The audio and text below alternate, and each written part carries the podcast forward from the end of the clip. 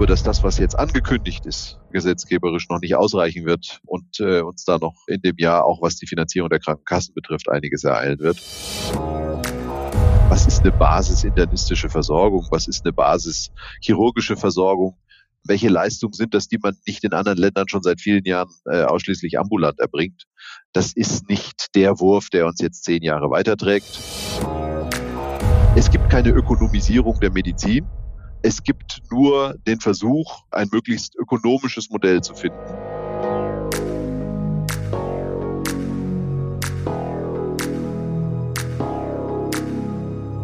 Bauernfeind Inside Healthcare. Der Podcast für die deutsche Gesundheitswirtschaft. Er ist Mitbegründer und Vorstandsvorsitzender der Oberende AG, einer der führenden Beratungsgesellschaften im Gesundheitswesen. In vielen strategischen Entscheidungen sind er und seine Kolleginnen eingebunden und haben so der Branche in den letzten Jahren ihren Stempel aufgedrückt. Wie er die Situation der Gesundheitswirtschaft sieht, darüber unterhalte ich mich heute mit Jan Hacker.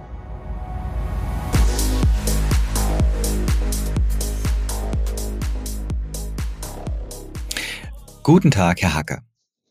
Grüße, Herr Barfeind. Die Firma Oberender wird den meisten Brancheninsidern etwas sagen. Sie beraten Gesundheitseinrichtungen und übernehmen deren Management. Wir werden gleich nochmal näher drauf eingehen, aber zu Beginn meines Podcasts die übliche Frage, was bewegt Sie momentan? Herr Lauterbach bewegt mich und zwar in einem ganz physischen Sinne. Ich bin momentan in der Republik unterwegs, ohne Worte von Norden bis Süden, Osten bis Westen, weil bei uns in der Krankenhausszene jetzt eine so erhebliche Verunsicherung entstanden ist mit der Frage, was kommt denn da äh, und wie wird denn das, dass ich momentan ungefähr 5000 Kilometer in einem Monat zurücklege. Das ist vielleicht, sagen wir mal, bewegt, falsch interpretiert, aber äh, das bewegt mich tatsächlich. Ich hatte es schon erwähnt, mit der Oberender AG können die meisten etwas anfangen.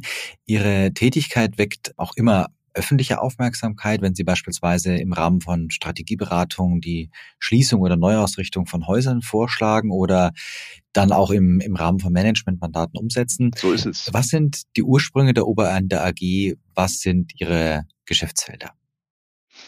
Also zunächst mal sind wir im Wortsinne ein Dienstleistungsunternehmen. Wir leisten Dienste für Unternehmen im Gesundheitswesen. Das in Form von äh, Management und Beratung. Das heißt, äh, wir stellen Geschäftsführung und Managementteams für Unternehmen im Gesundheitswesen, im Krankenhäuser, im ambulanten Bereich etc. Und wir beraten und beraten tut man natürlich häufig in Konstellationen, wo ungewöhnliche Situationen vorliegen, angefangen von der Überlegung, wie wollen wir denn strategisch weitermachen, bis zu, und das hat natürlich in den letzten Monaten und Jahren nochmal spürbar zugenommen, in äh, unternehmerischen Krisensituationen, wenn es Krankenhäusern schlecht geht, bis hin zu äh, insolvenznahen Fragestellungen. Und darüber hinaus äh, unterstützen wir auch, wenn von Seiten der Eigentümer von Unternehmen im Gesundheitswesen Eigentümerwechsel gewünscht sind äh, bei der Suche und Unterstützung solcher Prozesse, also Neudeutsch äh, M&A. Was die Ursprünge betrifft, äh, wir hatten jetzt gerade zum Jahreswechsel unser 23-jähriges Jubiläum, weil Professor Oberender und ich damals, ohne wirklich ernsthaft drüber nachzudenken, die kluge Entscheidung getroffen haben, unsere Geschäftstätigkeit am 1. Januar 2000 aufzunehmen. Dadurch ist die Berechnung von Firmenjubiläen immer ziemlich einfach. Und das war damals tatsächlich aus der Universität Bayreuth heraus. Professor Oberender war ja mein akademischer Lehrer mit ersten Firmensitz meiner damaligen Privatwohnung. Und seitdem sind wir fröhlich vor uns hingewachsen und sitzen jetzt in Bayreuth und in München mit einer Truppe von um und bei 60 Leuten. Herr Hacker, es ist die erste Podcast-Folge im neuen Jahr. Klassischerweise blickt man auf die bevorstehenden Entwicklungen. Was erwartet uns in den zwölf, nächsten zwölf Monaten? Jetzt hatten Sie Herrn Lauterbach und die Reformkommission schon angesprochen. Was erwarten Sie denn für die Branche für das Jahr 2023? Was wird sich tun? Ich bin sehr, sehr vorsichtig und zurückhaltend mit Prognosen geworden, weil ich in der Vergangenheit gerne auch mal nennenswert daneben lag. Ich habe allerdings den Eindruck, dass in den 23 Jahren, die ich das jetzt mache, ich noch nie in einer Situation war, wo die Prognosequalität so schlecht war. Es ist ja wirklich alles einmal in die Luft geworfen. Wenn man mal einfach abschichtet, was jetzt angekündigt ist, also institutionelle Investoren aus den MVZs rausholen, eine deutliche Veränderung der Krankenhausstruktur und der Krankenhausplanung in Deutschland, deutliche Veränderung der Krankenhausfinanzierung in Deutschland, kann man zumindest mal sagen, wir gehen davon aus, dass sich in 23 noch mehr ändern wird als in 22 und dass das nachhaltige Effekte haben wird. Ich glaube, vor der Finanzierungssituation der Krankenkassen werden wir eine noch größere Zahl an Krankenhäusern haben, die zum einen in ernsthafte Schwierigkeiten kommen und die zum anderen zumindest als klassische Akutkrankenhäuser auch aus dem Markt äh, werden ausscheiden wollen oder es dann auch tatsächlich tun. Ich fürchte auch, dass es gute Zeiten werden für Insolvenzverwalter. Ich glaube, dass wir vielleicht zumindest an einer Stelle etwas mehr zu normalen Verhältnissen zurückkommen, was das Thema Post-Covid betrifft. Nur werden die neuen normalen Verhältnisse bedeuten, dass wir weniger Patienten in den Krankenhäusern sehen werden, als das noch bis einschließlich 2019 der Fall war. Die sind ja äh, schon davor leicht zurückgegangen und jetzt nochmal deutlich. Und ich glaube, dass das, was jetzt angekündigt ist, gesetzgeberisch noch nicht ausreichen wird und äh, uns da noch in dem Jahr, auch was die Finanzierung der Krankenkassen betrifft, einiges ereilen wird. Also von daher mal zusammengefasst, das wird ein hektisches Jahr. Die, die Hektik verlagert sich von, von der Corona-Situation hin zur Struktur Frage, wahrscheinlich. Ja, und wenn man sich das Ganze mal von oben anguckt, hätten wir das ganze Thema ohne Corona ja auch gehabt. Nur halt zwei, drei Jahre ja. später, weil wir ja. die Reserven, die in den Zehnerjahren aufgebaut worden sind, ja sowieso aufgegessen hätten. Mit dieser wahnsinnigen Verrentungswelle, die da jetzt einfach demografisch auf uns zukommt. Nur dieser, dieser Offenbarungseid der Krankenkassen, der so kalkulatorisch so um und bei 2025 äh, angestanden hätte ohne Covid, der ist halt jetzt finanziell einfach mal um zwei Jahre vorverlagert worden. Und wenn die Kassen jetzt in den Budgetverhandlungen sitzen und sagen, wir haben kein Geld mehr, dann bin ich mittlerweile anders als noch vor drei, vier Jahren geneigt, Ihnen das zu glauben. Das löst aber unser Problem nicht. Mhm. Was finden Sie denn an den Reformvorschlägen gut und zielführend? Was geht noch nicht weit genug und wo sagen Sie, das führt uns in eine komplett falsche Richtung? Ich sehe ein paar Punkte durchaus kritisch. Äh, positiv ist sicherlich, dass man jetzt mal die Tatsache aufnehmen möchte, dass unser Begriff von einem Akutkrankenhaus aus einer Zeit stammt, wo die Verhältnisse medizinisch einfach noch andere waren. Also dass jetzt neue Formen entstehen sollen, die irgendwo zwischen ambulanter und stationärer Versorgung angesiedelt sind, für Patienten, die mehr brauchen als eine rein ambulante Versorgung, für die aber klassisches Grund- und Regelversorgungskrankenhaus mit 24 Stunden ärztlicher Präsenz schon zu viel ist. Das ist zunächst mal gut und richtig. Kann man dann immer sagen, hätten wir auch schon ein, zwei Jahre früher drauf kommen sollen. Wir haben ja schon vor Jahren da unseren Vorschlag im Auftrag der, der Kassenärztlichen Bundesvereinigung zu dem Thema gemacht. Das ist schon mal richtig. Aber ich bin sehr zurückhaltend, rein ordnungspolitisch, was zentrale Lösungen angeht. Dass der Bund jetzt sagt, wir geben vor, wie das auszusehen hat. Das ist äh, durchaus richtig aufgehoben in der föderalen Steuerung und dass sowas in Baden-Württemberg anders gemacht wird als in Nordrhein-Westfalen, ist ja auch ein Systemwettbewerb, an dem man dann sehen kann, welches Ergebnis am Ende besser oder schlechter ist.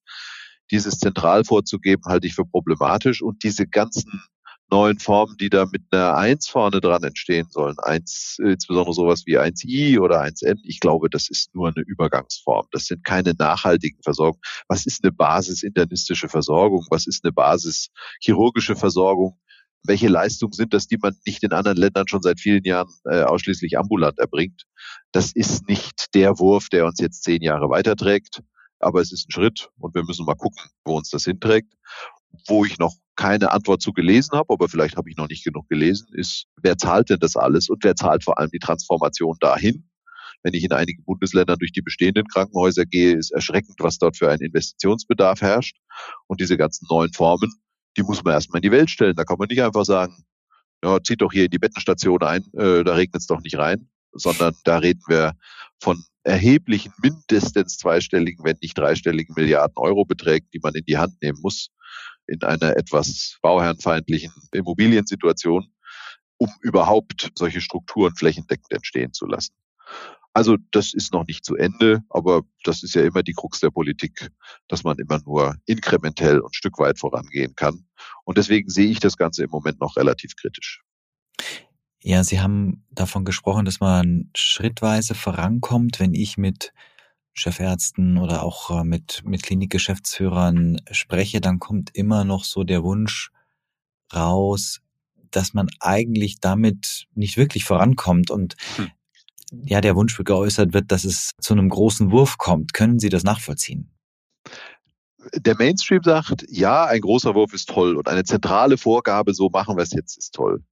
Ich sage, genau mit dieser zentralen Vorgabe arbeiten wir ja mindestens seit 1972, seit das Krankenhausfinanzierungsgesetz eingeführt wurde.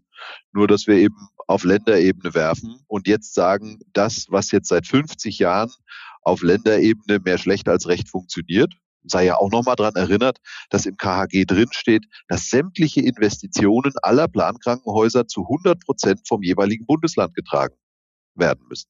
Es gibt kein einziges deutsches Bundesland, was sich in irgendeinem Jahr seit 1972 daran gehalten hätte, obwohl das Bundesrecht ist. Das hat der Bund ja für die Länder geregelt. Trotzdem funktioniert es nicht. Und wenn jetzt aus, auf Länderebene einer sagt, aber wir haben immer alles gefördert, was wir genehmigt haben, dann kann ich nur sagen, dann ist aber nicht das genehmigt worden, was gebraucht wurde. Und wenn mir das einer in äh, Nordrhein-Westfalen oder Niedersachsen oder nehmen Sie äh, einen beliebigen Strauß an Bundesländern, wo die Krankenhäuser in baulichen Zuständen sind, die äh, vorsichtig formuliert verbesserungswürdig sind, dann hat dieser große Wurf, und das war damals ein richtig großer Wurf, ja offensichtlich nicht zum gewünschten Ergebnis geführt. Wenn ich also seit Jahrzehnten feststelle, dass die zentrale Vorgabe, so machen wir es jetzt, offenbar nicht zu den Ergebnissen führt, die man gerne hätte, dann wäre es ja vielleicht auch mal überlegenswert, etwas runterzugehen von der Regulierung und zu sagen, wir lassen mal unterschiedliche Wege zu und wir lassen mal unterschiedliche Formen zu. Die Vorschläge liegen seit langer Zeit auf dem Tisch. Äh, Thema monistische Finanzierung. Wir bauen unser Finanzierungssystem so um, dass wie in allen anderen Branchen auch, wie auch in der ambulanten Versorgung oder bei Coca-Cola oder beim Autohersteller, der investive Anteil in der Vergütung für die Leistung schon enthalten ist. Ne, wenn ich zum Arzt gehe, dann ist die Investition in das Ultraschallgerät äh, im EBM schon irgendwo mit einkalkuliert. Wenn ich mir eine Flasche Cola kaufe, dann ist auch die Investition für die Cola-Fabrik mit inkludiert, nur nicht im Krankenhaus. Und da sage ich, dieses komplexe System mache ich jetzt noch ein bisschen komplexer und gebe eine zentrale Lösung vor, wie das in Mecklenburg-Vorpommern und in Berlin und in München und im, im Schwarzwald einheitlich funktionieren soll. Ich fürchte, das ist die falsche Richtung aber damit bin ich sicherlich Vertreter einer Minderheitenmeinung. Ja, und was letztendlich dann auch immer kommt, ist der Vergleich mit dem Ausland. Da ist so das beliebteste Beispiel Dänemark und so das Thema nach einem, ich sag mal, vermeintlich, nach einer vermeintlichen Lösung. Was sagen Sie dazu? Selbstverständlich. Die Frage ist nur, soll jeder Wunsch auch erfüllt werden? Mit äh, dem Wunsch nach einfachen Lösungen haben wir sowohl in Deutschland als auch in vielen anderen Ländern in ganz anderen Politikfeldern eher nicht so gute Erfahrungen gemacht. Und die, die in der Politik einfache Lösungen anbieten, die gibt es ja auch hierzulande, bieten deswegen nicht immer zwingend gute Lösungen an. Und das heißt nicht, dass jede einfache Lösung schlecht ist. Äh, Im Zweifelsfall sollte man sicherlich versuchen, es so einfach wie möglich zu machen. Nur hier haben wir ein hochkomplexes System und, und das wird ja auch immer unter den Tisch gekehrt bei so einem Vergleich mit Dänemark oder UK oder, oder, oder Niederlande oder was auch immer. Es ist ja tatsächlich auch ein Markt. Es ist ja tatsächlich auch etwas, wo ein wie auch immer geartetes Angebot auf eine wie auch immer geartete Nachfrage stößt. Und überall freuen wir uns, wenn sich etwas positiv entwickelt, wenn etwas wächst und wenn, was weiß ich, die äh, XY-Industrie wieder neue Leute einstellt. Aber im Bereich Krankenhaus, wo wir eine in jeder Hinsicht äh, überlegene Form der Versorgung haben, es ist vergleichsweise ökologisch, es ist vergleichsweise personalintensiv. Man kann es nicht so eben mal nach China outsourcen. Es erfüllt also ganz, ganz, es ist ein ethisch äh, sehr hochstehendes Leistungsangebot. Da haben wir seit Heiner Geiseler, seit den 70er Jahren eine Kostenexplosion. Und das ist was ganz Schlimmes, weil der Staat sich dafür verantwortlich fühlt. Kein Mensch würde auf die Idee kommen zu sagen, wir haben seit den 70er Jahren eine schreckliche Kostenexplosion im Bereich der Automobilindustrie oder im, im, im Bereich der Solaranlagen. Wir geben unglaublich viel mehr Geld für Solaranlagen aus als vor 50 Jahren, weil damals haben wir überhaupt nichts dafür ausgegeben. Aber das, da ist nichts Schlechtes dran. Und deswegen ich weiß nicht, ob ich ein dänisches System möchte. Ich glaube, ich möchte es eigentlich nicht, weil eine zentrale Vorgabe nach irgendwelchen Bedarfskriterien geht völlig an der Tatsache vorbei, dass wir hier eine ganz andere Kultur, eine ganz andere Erwartungshaltung, auch eine ganz andere Versorgungshaltung haben, dass, dass, dass man eben mal nicht eben 60, 80, 100 Kilometer fährt, äh, um sich medizinisch versorgen zu lassen. Und das würde ich ungern plattgeklopft sehen. Ein anderer Aspekt ist das Thema Ökonomisierung. Sie haben vorher schon mal das Thema äh, Markt genannt als Begriff und das Thema Private Equity MVZ. Auf der einen Seite habe ich das Gefühl, dass sich die, die Ökonomisierung immer weiter fortsetzt. Auch eine Oberender AG hätte es wahrscheinlich vermutlich ohne die Ökonomisierung zumindest vielleicht nicht in der Form, äh, dem Ausmaß so gegeben. Also ist auf der einen Seite setzt sich die Entwicklung fort, auf der anderen Seite setzen sich immer mehr kritisch auseinander. Wenn ich die Dezember-Ausgabe des Podcasts erinnere oder erinnern darf mit den bunten Kitteln. Wie bewerten Sie die Entwicklung? Ich fürchte, es ist schon ein bisschen rausgekommen, dass ich ein Freund von Wörtern bin und dass ich auch tatsächlich genau hinhöre. Und deswegen muss man sich ja erstmal fragen, was heißt denn Ökonomisierung? Die Ökonomie ist die Wissenschaft von der Knappheit. Ne? Immer dann, wenn ich keine Knappheit habe, wenn es für alle genug gibt, dann hat die Ökonomie nichts verloren. Und das ist einer der Gründe, warum man in den 60er, 70er Jahren keine Gesundheitsökonomie hatte, weil das bisschen Medizin, was man damals machen konnte, war mit den zur Verfügung stehenden Mitteln ohne Probleme finanzierbar. Jetzt können wir viel, viel mehr machen. Deswegen sind auch die Ausgaben so gestiegen. Das ist ja nichts, was sich Herr Lauterbach ausgedacht hat. Das ist eine Konsequenz des hocherfreulichen medizinischen Fortschrittes. Und jetzt brauchen wir die Ökonomie nicht, um Geld zu verdienen, sondern jetzt brauchen wir die Ökonomie, um die knappen Ressourcen, die wir haben, die knappste ist ja im Moment das Personal, sind die Mitarbeiterinnen und Mitarbeiter, so gut einzusetzen, dass wir mit den zur Verfügung stehenden Mitteln ein so gutes Ergebnis wie möglich erzielen können. Völlig unabhängig davon, ob der jeweilige Eigentümer jetzt gemeinnützig oder nicht gemeinnützig ist oder staatlich oder kirchlich oder privat oder was auch immer, sondern einfach nur mit dem, was wir haben, ein so gutes Ergebnis wie möglich erzielen. Oder ein definiertes Ergebnis mit einem so ökonomischen Mitteleinsatz wie möglich. Das ist zunächst mal die Ökonomisierung. Von daher, es gibt keine Ökonomisierung der Medizin. Es gibt nur den Versuch, ein möglichst ökonomisches Modell zu finden. Und die Tatsache, dass die niedergelassenen Ärzte zu 100 Prozent unternehmerisch unterwegs sind und gewinnorientiert sind und damit Geld verdienen wollen, was ihnen gegönnt ist, und das ist auch gut und richtig so, die Tatsache, dass wir bei den Krankenhäusern im internationalen Vergleich einen der höchsten Anteile an privatwirtschaftlich und erwerbsorientierten äh, Unternehmen haben, die ganzen größten Klinikketten in Europa sitzen alle in Deutschland, Helios, Asklepios, äh, wie sie alle heißen. Das ist zunächst mal nur ein Befund. Das ist so, äh, wie es ist. Und äh, da ist weder das eine richtig noch das andere falsch. Auch da ist ein Wettbewerb zwischen einem öffentlichen Angebot, äh, einem privaten Angebot zunächst mal nichts Schlechtes. Wenn ich jetzt aber sage, die Ökonomisierung der Medizin mache ich daran fest, dass Unternehmen, die Geld verdienen wollen, ambulante Medizin betreiben und das tun im Wettbewerb zu niedergelassenen Ärzten, die das als Unternehmer tun und damit Geld verdienen wollen, dann relativiert sich dieses Argument schon so ein kleines bisschen. Wenn ich dann darüber hinaus sage, den einen möchte ich das verbieten, den anderen möchte ich es nicht verbieten, und in einem anderen Sektor, nämlich im Krankenhaus, da können die Private Equity Unternehmen weiterhin gerne Kliniken betreiben, weil auch an, an, an, an privaten Krankenhausbetreibern wie jetzt Schön oder Ameos oder was auch immer sind ja genauso Private Equity Unternehmen beteiligt wie jetzt an den in der Kritik stehenden MVZ-Ketten. Dann drängt sich mir ein wenig der Eindruck auf, dass dahinter eher so eine Überlegung steht, dass es dort einen Sandkasten gibt, in dem sitzen Leute und die wollen nicht, dass da andere Leute reinkommen, die auch in dem Sandkasten mitspielen und ihnen vielleicht die Förmchen wegnehmen. Das ist der eine Punkt. Der andere Punkt ist, ob man jetzt äh, institutionelle Investoren im ambulanten Markt gut findet oder nicht gut findet, ist erstmal egal. Wir müssen nur konstatieren, dass in den nächsten Jahren eine erheblich große Zahl der niedergelassenen Ärztinnen und Ärzte in den Ruhestand gehen wird und wir dort irgendwie eine Art von Nachfolge organisieren müssen. Und die, die jetzt da so drei, vier, fünf Jahre vor dem Ruhestand stehen oder auch schon drüber hinaus sind, ich habe auch viel mit Ärzten gesprochen, die äh, Anfang, Mitte, teilweise Ende 70 sind und, und, und, und immer noch äh, in ihrer Praxis tätig sind und niemanden finden. wenn man mit denen spricht, dann sind da schon eine, einige deutlich milder und sagen, es ist mir doch viel lieber, so einer kommt und organisiert hier, dass jemand in der Anstellung weiter bei mir in der Gemeinde die hausärztliche Versorgung organisieren kann, als dass ich hier zusperren muss und es gibt nichts mehr. Und da bei den jüngeren Leuten, und das ist auch, glaube ich, nichts Spezifisches fürs Gesundheitswesen, das sieht man, glaube ich, in vielen Branchen, der Wunsch und die Bereitschaft, sehr viel zu arbeiten und unternehmerisches Risiko zu übernehmen, was automatisch mit der Übernahme einer Praxis als freiberuflicher Arzt verbunden ist, offensichtlich nicht mehr so ausgeprägt ist wie eine Generation davor, wird man solche Konstrukte per se brauchen, um die Versorgung aufrechtzuerhalten.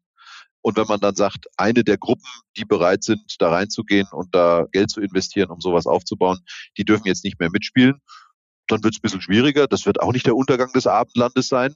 Aber ob das dann so eine gute Idee ist, diese Tür, die ja mal sehr viel weiter offen war. Ich erinnere daran, dass die sehr liberale MVZ-Regelung, als das MVZ 2005 ins SGB V kam, die kam von einer Gesundheitsministerin der SPD. Und das Zurückrudern, dass man die Gründereigenschaft beschränkt hat und gesagt hat, da dürfen jetzt nicht mehr alle mitspielen, sondern nur noch Krankenhäuser und, und niedergelassene Ärzte selber, das kam von einem Gesundheitsminister der FDP. Auch ein bisschen skurril. Aber jetzt kommt ein Gesundheitsminister der SPD und sagt, jetzt machen wir die Tür ganz zu und jetzt dürfen nur noch die Niedergelassenen und vielleicht noch die kommunalen Träger, um die Ökonomisierung zu vermeiden, hm, sehe ich etwas, sehe ich etwas anders. Jetzt ist die Oberender AG seit über 20 Jahren am Markt. Sie haben mir im Vorgespräch gesagt, Ihr Lebenslauf sei langweilig. Das äh, nehme ich Ihnen natürlich nicht ab und habe es Ihnen damals auch schon nicht abgenommen, denn Sie sind äh, ja immerhin Mitbegründer der Oberender AG, einem der wesentlichsten Beratungsplayer am Markt. Nehmen Sie uns doch mal mit, so in die Anfangszeit. Sie haben erwähnt, das erste Büro bei Ihnen zu Hause. Was war der Impuls zur Gründung? Also ich bleib dabei. Er ist in der Tat langweilig, weil wenn, wenn einer in seiner, in seiner Vita drinstehen hat, dass er seit 23 Jahren in derselben Firma arbeitet, das geht ja heute schon gar nicht mehr. Also das ist ja, das darf man auf der Party ja gar nicht erzählen. Aber am Ende ist es wie alle guten Dinge im Leben eine Aneinanderreihung von Zufällen. Ich habe zufällig in Bayreuth studiert, ich habe zufällig BWL studiert, ich habe zufällig mich völlig erfolglos während meines Studiums, weil ich mich schlecht vorbereitet hatte, für ein Neuseeland-Stipendium beworben, das von Professor Oberender äh, vergeben wurde. Da haben wir uns kennengelernt, da hat er festgestellt, dass ich links und rechts auch schon ein bisschen was mit Krankenhäusern zu tun hatte. Dann habe ich angefangen, bei ihm an der Forschungsstelle zu arbeiten. Wie gesagt, alles Zufälle habe dann zufällig im Studium eine sehr nette junge Dame äh, kennengelernt, mit der ich mittlerweile seit 18 Jahren verheiratet bin, die dann zufällig nach dem Studium zu einem Beratungsunternehmen gegangen ist, äh, das von zwei Hochschullehrern gegründet wurde. Dann standen wir zufällig bei einer Veranstaltung der Uni mal alle vier beieinander und Professor Oberender hat sich bei meiner damaligen Freundin und heutigen Frau erkundigt, was sie so macht. Und sie sagte, ja, sie ist da bei dieser Firma und die ist von Hochschullehrern gegründet worden. Habe ich gesagt, wäre das nicht auch mal was für Sie? Sag, ja, kommen Sie mal bei mir vorbei, dann reden wir drüber. Dann haben wir bei ihm im Büro mal drüber nachgedacht, wie sowas aussehen könnte. Haben das dann über ein Jahr lang ein bisschen konkretisiert. Ich habe damals noch bei einem privaten Krankenhausträger gearbeitet und dann haben wir gesagt, das probieren wir jetzt mal und haben dann, wie gesagt, Anfang 2000 dieses Unternehmen gegründet und seitdem bin ich offensichtlich nicht mehr vermittelbar. Es rufen auch gar keine Headhunter mehr bei mir an. Das ist ja mittlerweile auch bekannt, dass ich hier irgendwie verharzt bin. Ich, ich beschwere mich überhaupt nicht. Es ist eine ganz, ganz fantastische und hochinteressante Form von Langeweile, aber für einen Außenstehenden muss so ein Lebenslauf mit vier Zeilen sehr unspektakulär aussehen. Die Strategieempfehlungen der Oberend AG werden durchaus öffentlich auch manchmal kritisch gesehen. Das liegt erstmal natürlich in der Natur der Sache und Ihrem Beratungsauftrag. Erinnern Sie sich an ein besonderes Mandat, das sich dann trotz Kritik gut entwickelt hat? Und was waren die Erfolgsfaktoren? Da erinnere ich mich tatsächlich an ganz viele und ich könnte natürlich jetzt sagen, was tatsächlich Hybris wäre, dass die, die nicht so erfolgreich waren, überwiegend die waren, wo man sich an unseren Rat nicht gehalten hat. Die hat es natürlich auch gegeben, leider auch mehr als, als mir lieb ist, weil es uns dann nicht gelungen ist, gerade auch in einem öffentlichen Raum, die sachlichen Argumente so in den Vordergrund zu schieben, dass die emotionale Ebene, die bei sowas immer sehr ausgeprägt mitschwingt, tatsächlich zu überwinden. Aber wenn ich mal ein Beispiel rausnehmen darf, was auch ganz öffentlich war und auch schon so lange her ist, dass man da gut drüber reden kann. Das steht, dann steht das exemplarisch sehr schön dafür. Das ehemalige Krankenhaus in Plochingen im Landkreis Esslingen am Großraum Stuttgart. Da wurde uns in der Zusammenarbeit und auch dem, dem Gesellschafter, dem Landkreis Esslingen, dann nach einiger Zeit klar, dass es in einer damals sehr schwierigen wirtschaftlichen Situation und auch vielerlei anderer Hinsicht schwierigen Situation sehr schwierig sein wird, dieses Krankenhaus als sehr kleines Akutkrankenhaus äh, weiter zu betreiben. Und da man in wenigen Kilometern Entfernung äh, einen weiteren Standort hatte äh, in gleicher Trägerschaft, der auch größer war und der die in Blochingen erbrachten Leistungen dann auch gut aufnehmen konnte, ist dann relativ schnell der Plan gereift, das zusammenzuführen, was dann in der Konsequenz aber auch bedeutet hat, dass es dann in Blochingen eben keinen Krankenhausstandort mehr gab. Das ist eine ganz tolle und, und, und auch wirtschaftlich erfolgreiche Stadt da im Landkreis, die mit 100 Wassergebäude und, und also wirklich, wirklich sehr schön, auch mit einem gewissen Selbstbewusstsein. Und die haben natürlich gesagt, wir brauchen weiter ein Krankenhaus. Und die Bürgerinformationsveranstaltung, äh, die dann damals, das war 2012, in, in, in, der, in der dortigen, ich glaube, Stadthalle war es, äh, stattgefunden hat, da waren, glaube ich, die 1000 Leute, die dann sehr deutlich zu erkennen gegeben haben, dem Landrat, dem damaligen Geschäftsführer, auch mir. Ich habe das dann natürlich auch versucht, inhaltlich zu erläutern, warum wir das äh, so machen wollen, wie wenig sie davon halten. Es gab dann im Nachgang auch noch ein, findet man immer noch auf YouTube, ein, ein, ein Zug auf den Berg hoch, wo oben das Krankenhaus stand, äh, unterlegt mit der Filmmusik von Rocky Eye of the Tiger.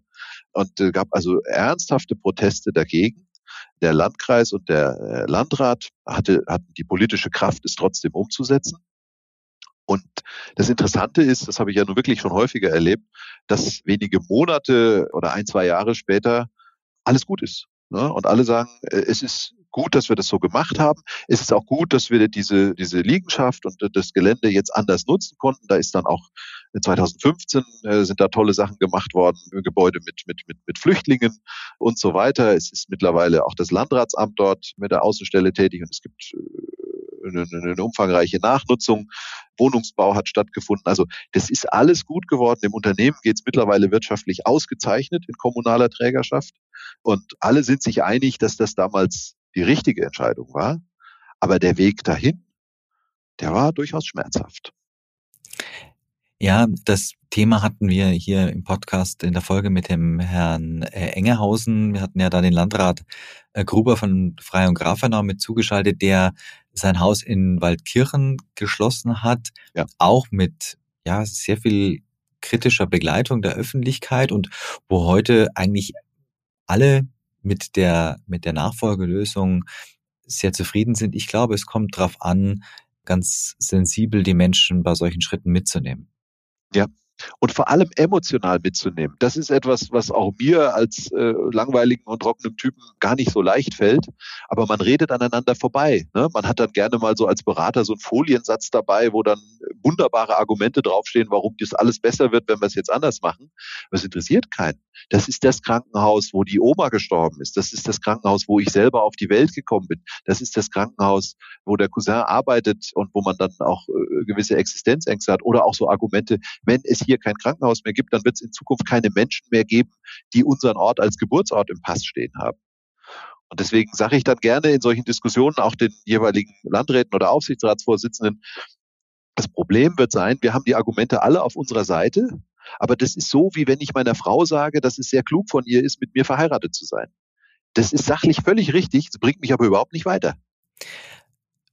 Ursprung der Oberende AG ist, ist Bayreuth, enge Verknüpfung mit der, mit der Uni dort, mit dem Studiengang auch eben Gesundheitswirtschaft.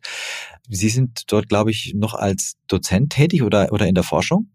Ja, und wir haben auch mit dem Andreas Schmid einen leibhaftigen APL-Professor in unseren Reihen, der auch für uns äh, den Kontakt zur Universität und Fakultät aufrechterhält. Also hier, wo ich jetzt gerade im Moment sitze, wäre es ein nicht mal 15-minütiger Fußmarsch auf den Unicampus. Da sind wir nach wie vor eng verbunden und fühlen uns auch verbunden.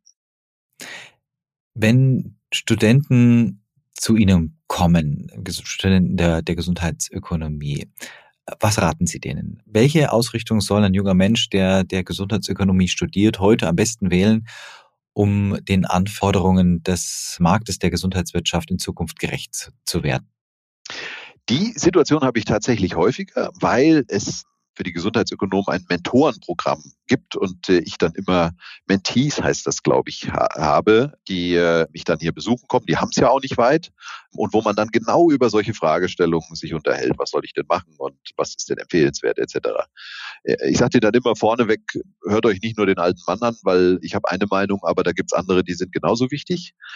Aber was ich gerade den Gesundheitsökonomen immer gerne sage, ist, schaut euch Zahlen an. Es gibt viel zu wenig Menschen, die mit Zahlen was anfangen können. Da gibt, sind ganz viele, die äh, sich über das, das, große, schöne, erhabene Gedanken machen und äh, das ist auch wichtig, aber da ist, sagen wir mal, der Bedarf durch die Anzahl der Menschen, die das gerne machen wollen, gedeckt und es gibt viele Leute, die gerne Marketing machen wollen und viele Leute, die gerne was auch immer, aber jemand, der ein Unternehmen, völlig egal, ob das jetzt ein Krankenhaus oder ein Schraubenproduzent ist, auf einer Zahlenebene in irgendeiner Art und Weise verstehen kann, der ist wichtig, der wird gebraucht und der muss sich keine äh, Sorgen machen, dass er irgendwann arbeitslos wird. Nur spätestens an dem Punkt gucke ich dann in glasige Augen, weil der Begriff Arbeitslosigkeit bei jungen Leuten schon gar nicht mehr in irgendeiner Art und Weise bekannt ist.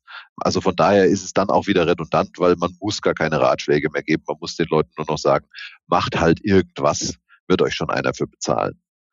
Der andere Rat, den ich den jungen Damen muss man sagen, ist wirklich der, der, der Frauenanteil ist, glaube ich, gerade so um die 80 Prozent bei den Gesundheitsökonomen. Was eine tolle Sache ist, ohne Frage. Was ich den jungen Damen dann immer mitgebe, ist, sich zu einem möglichst frühen Zeitpunkt, gerne noch im Studium oder nicht allzu lang danach, grundsätzlich Gedanken über die Schwerpunktsetzung zu machen, weil viele eiern da vor sich hin und sagen, ich hätte eigentlich ganz gerne viel Freizeit und gleich mal ein, ein Sabbatical und ich hätte aber auch gerne einen interessanten Job. Man kann den Kuchen halt nur entweder essen oder haben und beides ist okay, aber man sollte rechtzeitig die Entscheidung treffen, möchte ich mich wirklich in meinem Beruf engagieren, auch über das notwendige Maß hinaus, um mich dann weiterzuentwickeln, um dann auch entsprechende Erfolgserlebnisse zu haben? Oder möchte ich meine Schwerpunkte lieber im Privaten setzen und nicht hin und her eiern zwischen dem einen oder anderen. Beides ist okay, beides ist Gott sei Dank aufgrund unserer wirtschaftlichen Situation machbar und realistisch, aber beides gleichzeitig führt manchmal zu unglücklichen Menschen. Ja, bleibt zum Schluss unseres Gesprächs noch meine fünf Sätze mit der Bitte, diese möglichst knapp zu beantworten. Ich würde nochmal einen Beruf in der Gesundheitswirtschaft wählen, weil. Weil man irgendwann am oberen Ende der Maslow'schen Bedürfnispyramide angelangt und dann feststellt, dass man etwas tun muss, was einen Sinn und einen positiven Effekt für andere Menschen erzielt, um selber zufrieden zu sein. Und das geht nirgends besser als in der Gesundheitswirtschaft. Wenn ich Karl Lauterbach als Bundesgesundheitsminister einen Rat geben könnte, dann wäre das. Konkreter zu werden. Ich habe jetzt ein Jahr lang darauf gewartet, was er konkret möchte, habe aber nur Ankündigungen erfahren. Ich würde ihm doch raten wollen, vielleicht nicht ganz so hektisch wie sein Vorgänger, aber sehr kurzfristig nach den Ankündigungen auch tatsächlich konkrete Umsetzungsvorschläge, Gesetzesvorschläge etc. auf den Tisch zu legen, weil sonst die Traktion seiner Amtszeit nicht so wahnsinnig groß sein wird. Wenn ich mir die Gesundheitswirtschaft in 15 Jahren vorstelle, dann sehe ich unglaubliche medizinische Fortschritte. Ich glaube, das wird weiterhin der Treiber sein. Ich glaube, wir werden eine ganze Reihe von Krankheiten besiegt haben, die wir heute noch nicht besiegt haben. Ich glaube, es werden Türen aufgehen, die wir uns heute noch nicht vorstellen können. Und ich hoffe, dass wir dieses schlechte Gefühl in Deutschland loswerden, dass wir mit den Strukturen und Digitalisierung und so weiter dem ganzen Rest der Welt immer nur hinterherhinken. Da bin ich aber noch nicht so richtig optimistisch. Ja, ein Wesentlicher Treiber werden dabei wahrscheinlich das Thema Digitalisierung und ganz insbesondere KI sein. Ich habe mich jetzt zwischen Weihnachten und Dreikönig äh, sehr intensiv mit ChatGPT auseinandergesetzt und war auch noch einer von denen, die da einen Account bekommen haben. Mittlerweile haben sie ja mal die Tür zugemacht wegen Überlastung. Ich bin da völlig begeistert, was da mittlerweile möglich ist. Natürlich werden wir das in Deutschland sehr viel kritischer und sehr viel äh, vorsichtsorientierter einsetzen als in anderen Ländern und das ist ein Stück weit auch gut so. Aber das wird in erheblichem Maße dazu beitragen. Wir beschäftigen uns selber mit dem Thema, sowohl in der Oberende AG als auch in einem Tochterunternehmen der Bindoc GmbH. Hochspannend, hochspannend. Das ist so ein Katapult, was uns nochmal in ganz andere Höhen schleudern wird für die Frage Erkenntnisgewinn. Wenn ich mir sowas in der, in der pharmazeutischen Forschung vorstelle, wo es ja auch schon läuft, oder in der Menge von anderen Bereichen, da bin ich sehr gespannt, äh, was die Zukunft bringt. Und ich bin Optimist. Ich bin keiner der Dystopiker, die glauben, dass jetzt die Maschinen die Kontrolle übernehmen, sondern ich glaube, dass das unser Leben per Saldo verbessern wird. Beeindruckt hat mich im Krankenhaus? Die Menschen.